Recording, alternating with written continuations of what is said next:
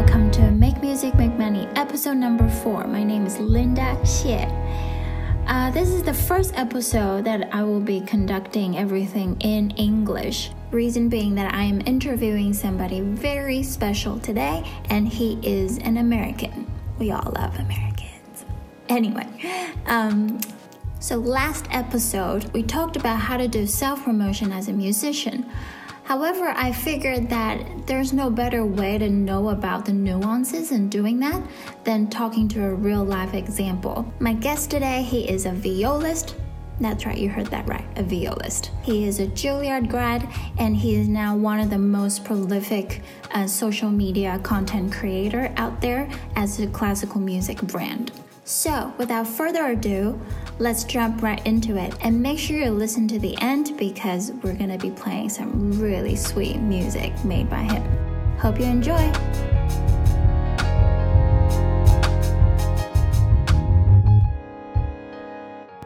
Now I'm recording. Now I'm being picked up. Yay! Okay.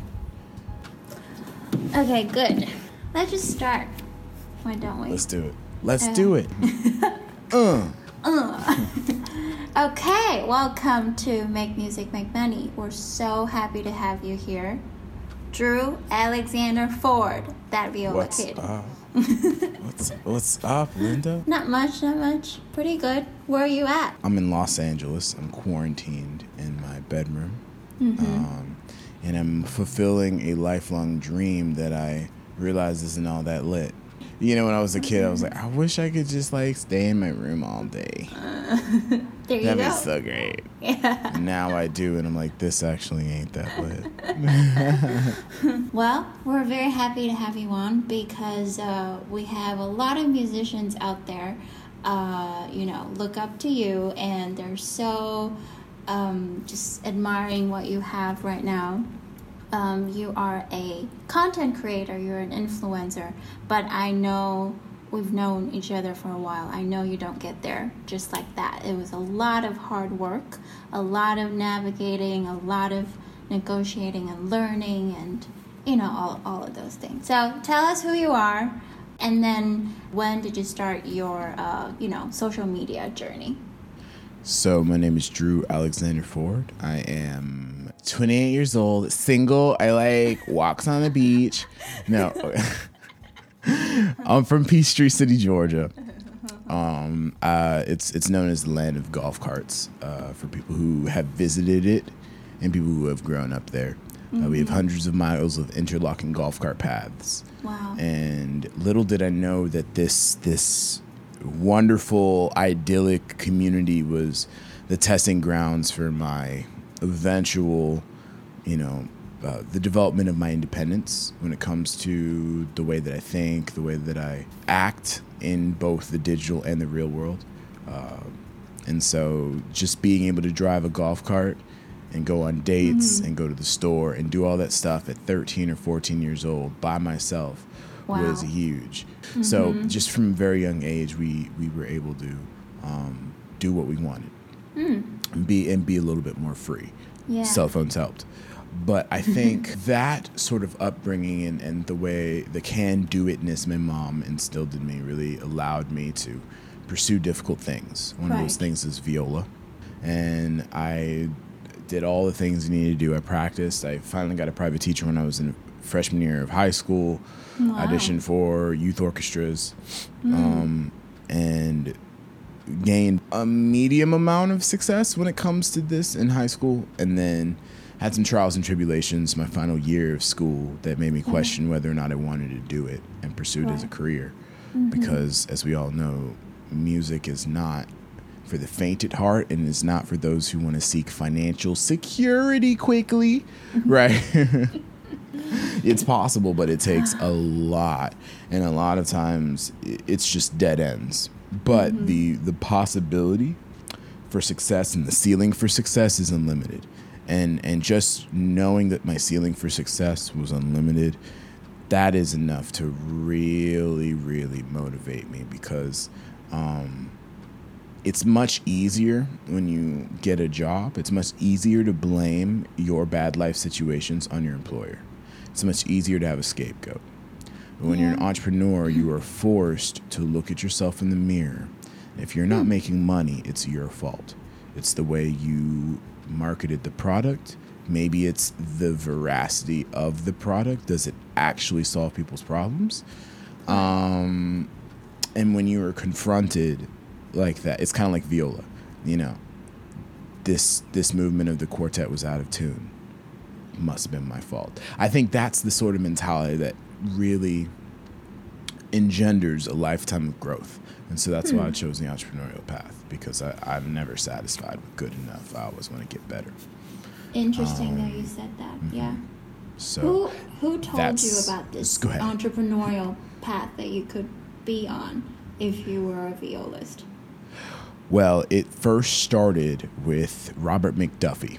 Um, He's a Juilliard graduate from Yeah. Macon, Georgia, and my junior year of Atlanta Symphony Youth Orchestra. I was playing in the ASYO. Okay. Um, I was second chair, and Robert McDuffie, who had just started a program a couple years prior uh, at Mercer University in Macon, Georgia, was at my orchestra, and he was talking about his school. He was talking about how it's focused on entrepreneurship. It is full tuition to those who apply and accepted and and commit. Full tuition, uh, conservatory level training. So while I was there, I studied with Sabina Thatcher and Paul Murphy, both uh, both principal and assistant principals of their respective orchestras. Then I got Becca Albers, who's the principal of the Minnesota Orchestra, and Lawrence Dutton, who's the violist of the Emerson String Quartet. Right. And I had coachings with David Halen and Julie Albers and just so many well accomplished entrepreneurial musicians. He showed me the path that like you could play chamber music, you could play orchestras, you could solo, you could have your own projects, you could start your own school. You could do anything with your music if you find a way to solve people's problems and give value to customers. So, Wow. but he never he never phrased it like that. uh, and and entrepreneurship is hard to teach because it it's such a broad topic. Like everything that you learn can be helpful to your entrepreneurship. It's kind of Yeah. like it's like a skill like what's another really translatable skill? I, I guess logic.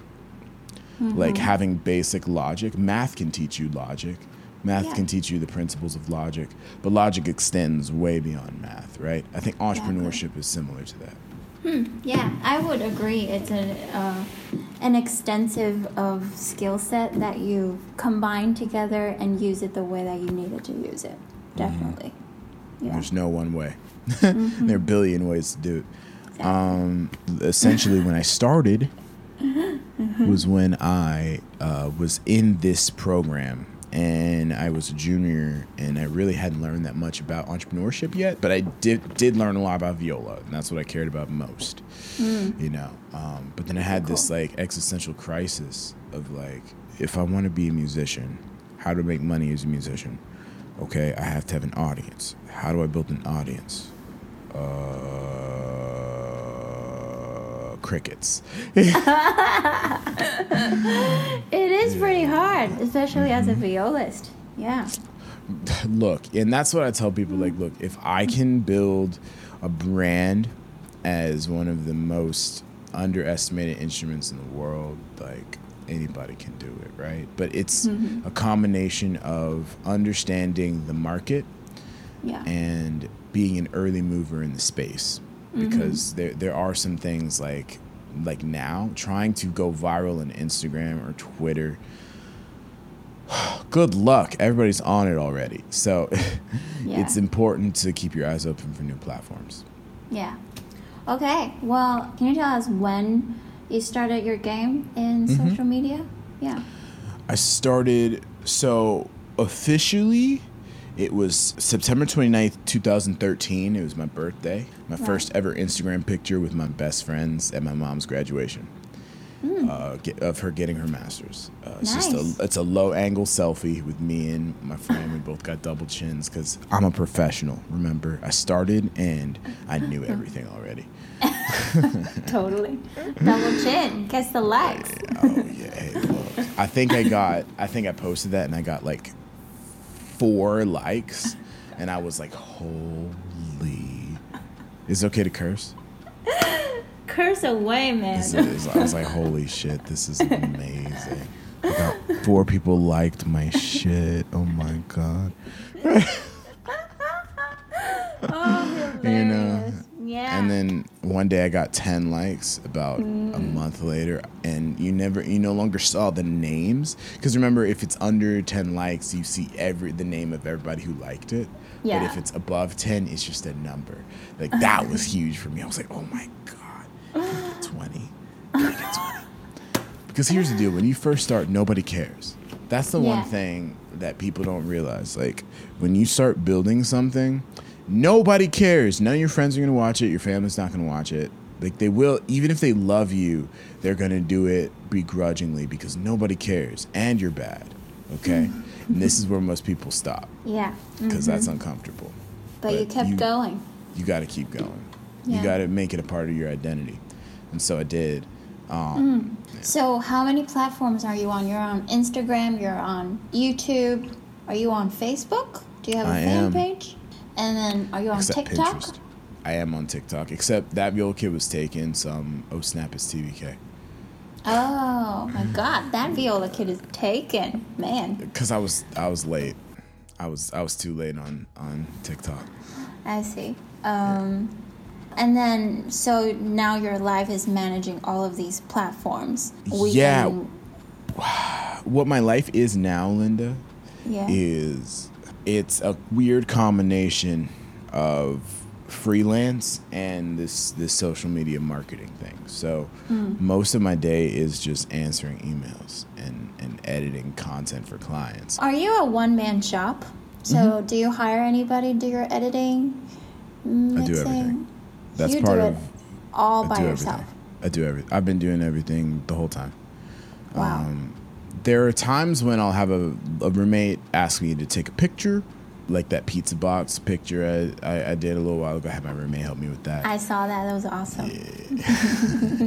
Thank you. We ate so much pizza. So, are you saying that you're rather a fast learner in in you know these digital stuff, equipment and stuff like that? Because some people just they just don't you know they can't handle all that much. I don't. I wouldn't say I'm a fast learner. I just didn't stop, Linda. Like I mm. started in remember September 29th, 2013, and so every day since then I've been kind of like figuring out how do I get better at this. Like, Right, But I think the most important thing to do is just to do the thing. Yeah. Just do it and and sit in the fact that it's not as good as you want it to be, not as good as you know you envisioned it in your brain, and put it out anyway. Because that's just like being it's just like your recital. Like it's not like you get a redo on your recital. You mess up at your recital tough luck okay? But then you realize oh my whole career is just recitals. I just play in front of people. And then the the volume. We talked about this on my podcast uh, with my friend ken kubota about just being prolific and and putting out a lot of content because over time it'll just get better and there's there's really no there's really no shortcut. Like no songwriter no musician no filmmaker. They their early stuff sucks. But uh what i'm finding is that it's important to build the infrastructure and start new platforms early. The skills you gain from a platform that even fails are still valuable I guess what you meant by starting early is that when a platform comes out, sign up, get yourself Try it. registered. Yeah. Try it. Mm-hmm. because the skills that you gain are going to be helpful. Like I think a lot of people think they waste time, but if you use Instagram Live just for fun, like Yeah. it makes you better at streaming, which then could change and into a pivot into going into Twitch, where people mm. actually donate to see you do stuff live. Like on mm-hmm. Instagram, you can't make money. It's just a quick way Right. to interact with people, but you can create entire live shows like John Mayer mm-hmm. and not only increase your brand depth and the connection to your audience, but you can also have content that keeps people in your mind. Because here's the deal Coca Cola doesn't buy ads, they don't buy ads in order to sell you anything. Like mm-hmm. people who buy Coke are already sold on Coke. Coke just buys ads to occupy your brain space so that one of the three times a day when you're having a meal, you think about, you know, instead of water, what if I just do a Coke? That, mm. Because we are always making decisions. So when you're in marketing and when you want people to make different decisions that actually enrich your life by choosing yeah. your products and services, you have to tell your story as much as possible. So, do you take that as being as visible as you can, meaning that you post as regularly as possible? That only works if you already control the market. Uh, Coca Cola controls the market. Pepsi is the secondary player. Like if you look mm-hmm. at the laws of marketing in any in any industry or any niche, mm-hmm. you, there will only be two players that have ninety percent of the market share. Like that is just one of the immutable laws of marketing. Um, yeah. And so if you look at that and you look at your space, are there musicians doing what you do already? And are they bigger than you? If so, if you want to be bigger than them, you're going to have to take market share away from them. People who already love and adore them, already aware of them. And mm-hmm. you have the audacity to think that you can convince them to stop following that person and follow you instead. That's not the right way to look about it. You have to look at what you put out into the world, not by quantity, but quality. And by quality, I mean, what does it say about you that is unique about mm. you that mm-hmm. people can't find anywhere else? Because if they can find it somewhere else, they will, especially if you aren't first. That's yeah. that's the most important thing, being first, unfortunately. Yeah. I think that's a great segue because I have another question for you is that how do you figure out what your audiences are looking from you, from your channel? Meaning, how do you position yourself? How do you strategize that? Well, I mean, when it comes to choosing content and things like that, first of all, it, it changes when you mature as a content creator because you kind of get into the groove of things. And then mm-hmm. what I recommend people do is you develop a series um, right. that's easy to produce, that's fun to produce, and you just mm-hmm. do that mm-hmm. consistently for 90 days, right? Mm-hmm. Whether it's once a week, whether it's every day, just do it for 90 days, see what happens. Because if people enjoy it or if they hate it, they'll let you know. And then that's when you put on your armor and you see okay, are people being mean or are they being helpful in terms of telling me where they, the things they don't like? It's like, man, mm-hmm. this background music's too loud. Okay, yeah, turn down your background music in your next video. Trust me, I, I have a couple of my first videos on YouTube where the yeah. background music balance wasn't good because it was like my third or fourth video I ever edited. So, you know, you make those mistakes, and even years later, people will still comment, "Man, this background music is so." I hope you change this. And I'm like, bro, this was five years ago. Right. Yeah. I could change are, it, I would. People are not that forgiving as you think no, And you have to be ready for that. But that's not yeah. even mean. It's just annoying. It's like, yeah, cool. Yeah, life moves on. That's what I thought yes. too. Like, oh well, that's what people said about album making. Like, if you make an album 10 years ago and that's how you sound like, well, that's a little photography of how you would sound like at the time. And you just keep keep getting better. And then 10 years from now, you'll sound totally different. Exactly. And I think the big key here is being agnostic about outcomes and being more religious about the process. So I think that if you just make for the sake of making and yeah. the sake of trying to get better, eventually an audience will follow you. But if you just do it for an audience, in many times of burnout and other life tough, difficult life situations, coronavirus, pandemic, like if your why isn't big enough, it's going you're gonna be inhibited from doing the thing that you need to do, which is build right. your business, build your brand, build your yeah. content. Mm-hmm. So I say just dive in and, and get an aggregate of the comments, not just one mean comment here, one positive comment here. It's like what is the majority of what people are saying, right. and then kind of guide yourself in the direction. Yeah. Do you have any methods in terms of knowing who your audiences are? Um, you can look at basic analytics. Um, at But- all of these social tools, right? Yeah, I mean YouTube and Instagram, especially if you have a business or a creator account with uh, with Instagram, which is an easy switch if you go to your settings. Uh, you can get analytics based off of like the time people are online and like generally where their countries are. So if you know that you have like you have a bunch of followers in, in Tehran and then there's like a big Persian holiday going on and you Yeah. make a cover of a traditional Persian song, like mm-hmm. that's going to trend well among your followers because you know that many of them have this heritage and it's going to be important to them. We'll use another example. Let's say you're in China right now, but on the 4th of July, you drop a sick electric violin solo of America the Beautiful on 4th of July. Like, if you crush it, and you even if you don't speak a lick of English, like Mm-hmm. if people resonate, if Americans like that and they they fuck with it, you make you could build an American audience. Yeah. Uh, so it's it's it's digital. It's it's global. This is a global market when it comes to content. Um, I think that's Wow. Mm-hmm. where demographics are really good. Is like you can realize you can give people things that they didn't know they wanted from you, and you can possibly build a different audience. I guess so. How do you keep up with these? Like, there's so many holidays in so many different places. follow Google Trends. Uh, you go to Google Trends and you see what people are searching for Wow. over that time.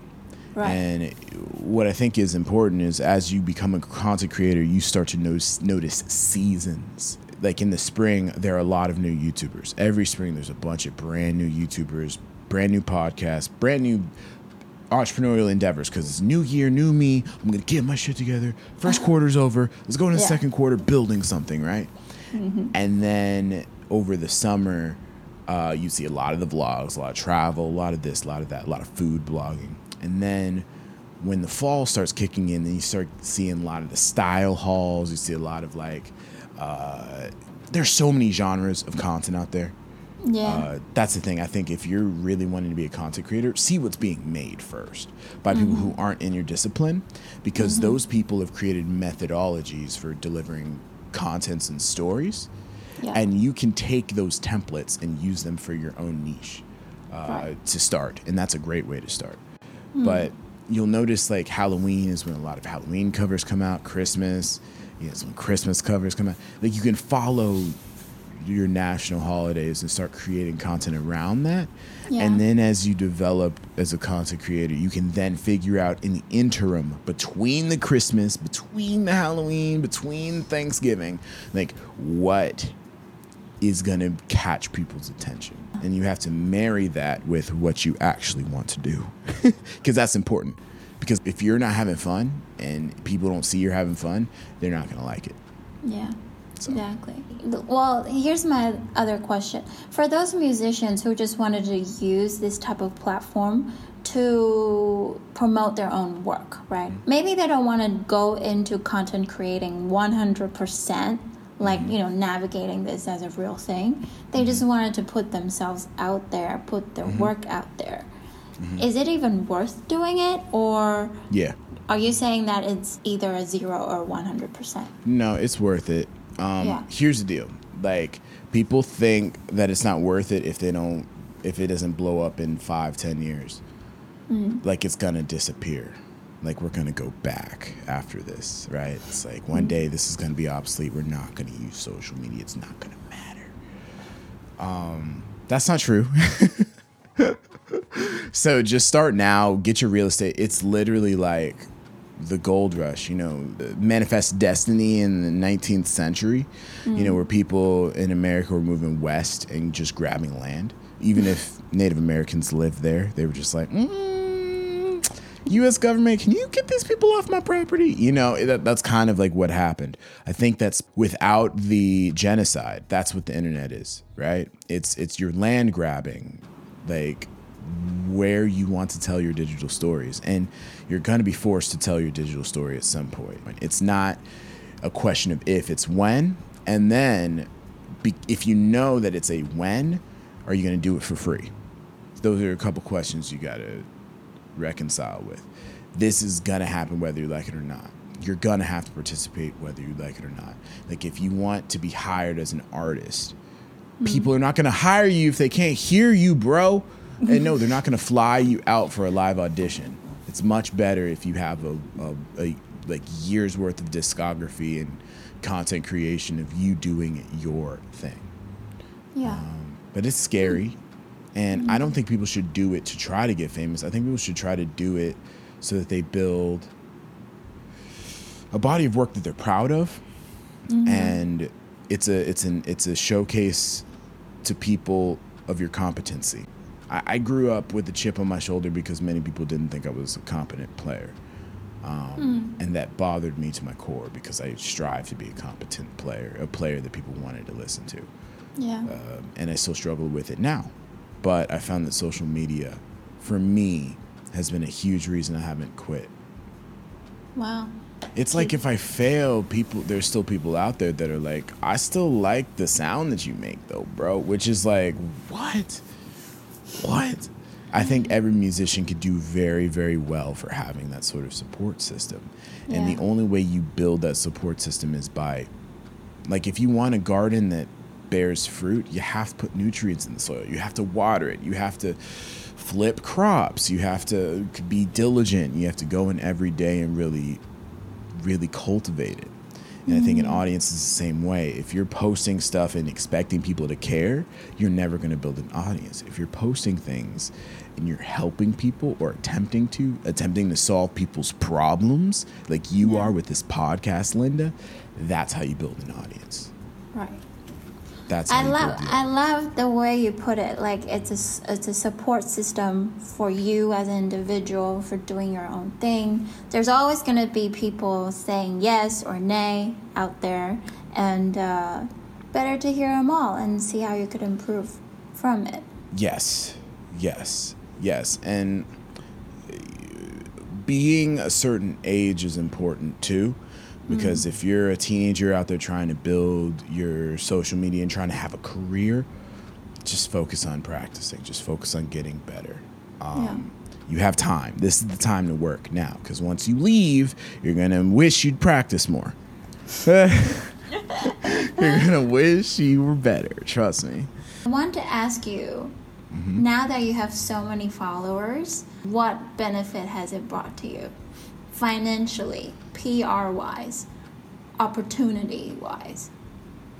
Well, for better or worse, it gives you the advantage of having people have an opinion about you before you walk in the room. So you either, I mean, at worst, you have to convince people uh, that you're a good idea when you walk in, or people already think you're a good idea when you walk in, which is a great feeling. Monetarily, it's still it's the the jury is still out, but I've been able to get a little bit of influencer marketing uh, here. However, I've recently, after doing influencer marketing relatively frequently for the past couple of years since I moved to Los Angeles, I've I've made the decision to uh, slow down that operation. Uh, I'll be making significantly less money as a result, but I I I've found that first of all, it doesn't make me happy. It causes me a lot of anxiety. Yeah. And when you're an influencer, you're a gatekeeper between any other entity's messages mm. and your audience, right? Because as a content creator, it's you and your audience, right? So Yeah. if a third party wants to advertise to them, you are the gatekeeper. You're the person to say yes or no to that. Mm-hmm. And I want to only say yes to things from now on that are incredibly enriching financially to me. Yeah. and and this is important. It has to be both. And it is valuable. It is something that i that i use and i know that my audience will really benefit from. And i think that that for me fits what i want to do more. Because i want to have the authentic conversation. I don't want to be just a billboard Yeah. As an entrepreneur, know Mm-hmm. your value, know how to negotiate, and then knowing how to say no. I find those rules super golden. And uh, yeah, keep honing in, man. Yeah. Linda, the biggest lesson I've learned is like be enthusiastic about walking away. Like when when a client feel like they feel your energy like you're enthusiastic to walk away, Yeah. like they're like, "Oh man." They're much more inclined to like uh be more accommodating and Mm-hmm. less demanding. Mm. Um, yeah, I've done some really serious brand deals over the past, over the past couple years, and, and they're very stressful. So, if I could have less stress and more money in my bank account, that'd be great. Can I, since it's the Make Music Make Money podcast, Yeah. can I say one thing about making money? Let's talk about it. Yes. Um, building an email list. Uh, I've done everything wrong except social media. So that's why I feel like an unsuccessful entrepreneur because I built a large audience, but I didn't build an email list. So if Instagram has some sort of feel some type of way about me, they could just delete my account. My account could get hacked, and I lose everything that I've built. That makes no sense. But if you own an email list and you have a real tied connection to your audience, that is more valuable than anything because you can sell directly to them. Um, and you can stay in contact. So if you get canceled, or or like not in the social sense, but if like Twitter bans you, like Alex Jones, and you can't post to their platform anymore. If you have a website, that's not a death sentence to your business. If you have an email list, that's not a death sentence to your business because you can still get in touch with people that want to hear from you, want to support you, want to buy your products. So I don't want people to make the same mistake that I did. If you want to make hmm. money, you need to build your email list because even if you aren't the type of person to sell online courses, if you don't make content as a content creator, if you're just a pure musician that only cares about the art, you only work with avant garde contemporary composers, and you produce new music for your instrument, right? That's all you ever want to do. Hmm. You still need to make money. You still need people to buy your track, right? Still So gotta eat. You still Yeah. got to eat. So you, the mm. only way to do the way to do that is like if people are engaged with your work through Patreon, through email list, through something, you can literally give it to them and they can give you value for it in exchange. Mm-hmm. So I also want people to realize that social media is only a tool. It is not the home base for your Wow. operations. That should you should own your home base, which is your own website or your own email list. Yeah, That's very I'm interesting. Yeah, thank you for uh, putting that out here. Um, Yeah.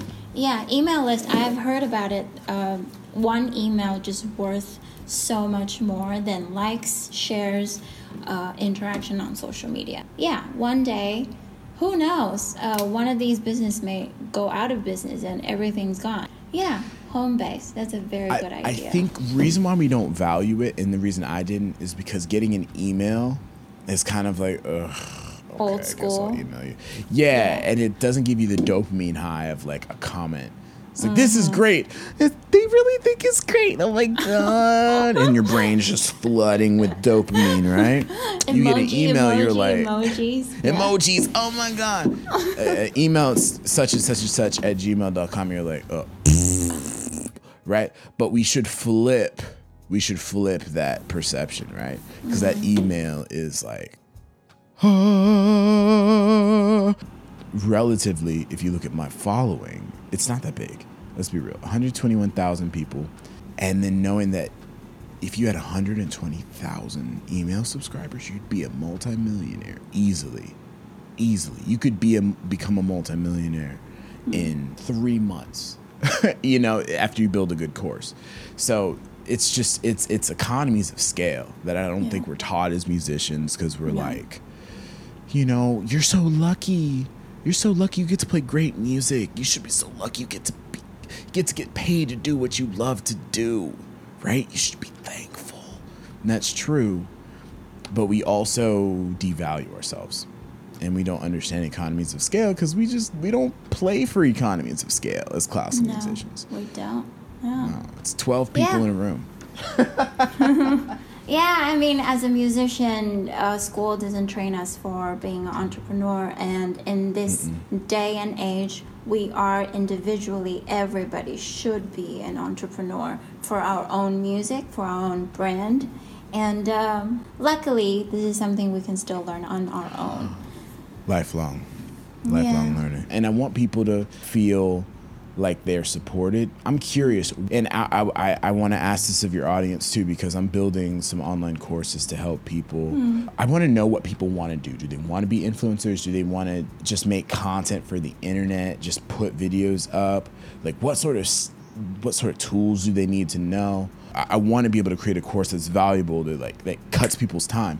Because here's the deal that I've learned with entrepreneurship: when you start out, the only resource, valuable resource that you have is time in your hands. So you have to use that time to learn how to do stuff on YouTube, but that takes forever. And so many people are full of it, and there's so much unhelpful advice. So you have to sift through all that.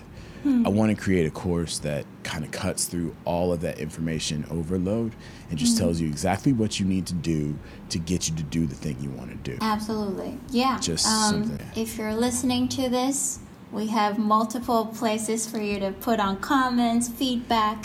Yes. Yeah. Drew Yes. wants to hear from you. I want I to hear from you. Yeah. I exactly. do want, do want, do. Oh. All right. Uh, tell us about your goal, man. I know you're Goals. rapping. Are you still rapping? Yeah, Cool. Yeah. Artistically. just not publicly. Come on. I heard your songs. They're just cool. not rapping publicly right now. Thank you. Um, uh, I recently sent uh, some viola stems to this rapper named Kota the Friend. He just dropped his album on Friday. Uh, Nice. it's brilliant. Uh, it debuted at number one on independent album charts and No only way. sank to number two. Congratulations. Yeah. It's beautiful. I I played on only one track, but I'm hoping like in the future we can work together some more because I really look up to this guy. Like he's Hmm. fully independent um, musician. Right. Um, and if you are out there and you're trying to make your own music and you want to kind of like have a model of somebody who's building an actual music business from zero to world touring, Kota the Friend, just following his his story and what he talks about is like super important. But my goal, yes, is to is is multiple things, Linda. So what I want to do is I want to have a um, I want to have my podcast also double as a live show, live interview show that acts as a platform for up and coming and established artists to share their more authentic self um, and some of the gems of wisdom that they've gained along the journey, as well as making them laugh. And the first step of that is this Faking Notes podcast that I have with my friend Trevor Baumgartner, both Juilliard grads. Definitely check that out, Faking Notes podcast so I want to have that, have some sort of touring element, live show element with that, if that's possible. If not, I'll have it on my own. Um, so that's one. yeah. Uh, touring musician. Uh, three, having the ability to travel the world as an influencer, music influencer, and collaborate with musicians from around the world. Uh, Yeah. And learning more about different types of music and using all of that to inform the second one, which is being a touring rapper. And then number four is is being a father. So those are those are the plans so far. But I'm You'd be a great father. Thank you. Um, that that that takes two. the one thing, and this is probably the most important thing that I'll that I, I've realized is that humans are storytellers, and if you look at our history, we are addicted to stories.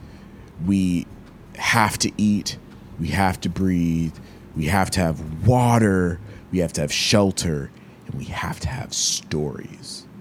Telling stories. Just step back and look at your life. Figure out how much of your day do you spend consuming stories. And stories come in many forms books, movies, Netflix, social media, talking with your friend, uh, listening to your mom ta- talk about her day. We are addicted to stories. And so, if you figure out a way to deliver stories, meaningful stories to people, you will never have a problem building a career. Golden. Thank you so much. My pleasure, Linda. Thank you so much for being on the show. Thanks And for having me. we have Drew Alexander Forde. I'm gonna read your bio.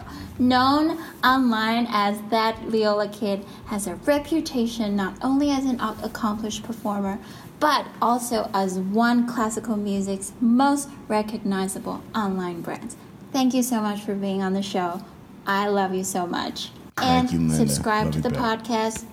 Five stars. Great comments. Five stars only. Whatever. Yeah. All right. See you next time. Bye bye. Yeah, see ya. Japanese sunset to my left, the breeze on my neck, hear the beats in my head. Say cheese for me, please. Phone flash and a freeze. Traveling on the waves of time past. Four dimensions surfing with the board, I'm about to crash. Tidal forces pushing me under, I need to grasp. Memories on the surface of my mind. Thoughts of you drowning at the vast ocean of time. I'm putting pen to paper in a land far away. Shouldn't let it haunt me like it does to this day. Words long overdue, I never had the nerve to say. I guess that's just the price I have to pay. I never understood the tears in your eyes. They were like frozen snowflakes tumbling all through the night. My terrorist theme was just for you. You listened to it right. The ending meant for you was real, but now we're out of time. On.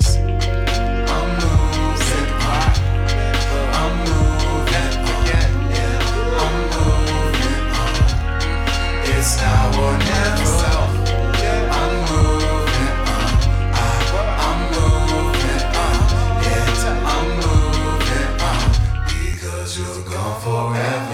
Here to talk about your faults. See, way back when we could have had it all. A dumbstruck love was not enough. Many things I should have done, so you always knew that you were the one. Should have told you that I loved you every day, for romantic every way. Proposals to make you quake, fireworks over the lake, midnight trips to steak and shake. Leaving you was a mistake. I'll forever cherish Portland, Maine. On again, off again, back and forth infinity. Figure eights of heartbreak drove me to insanity. Wasn't right for many years, not a single fling. Even started saving green so I could get a decent ring. But that was many years ago, it doesn't matter now. I look back at what we had and can't help but to smile. Love and miss your mom and dad. Tell them I said hey. I'll always put a piece of you in every note I play, cause I'm. I'm moving on. I'm moving on. It's our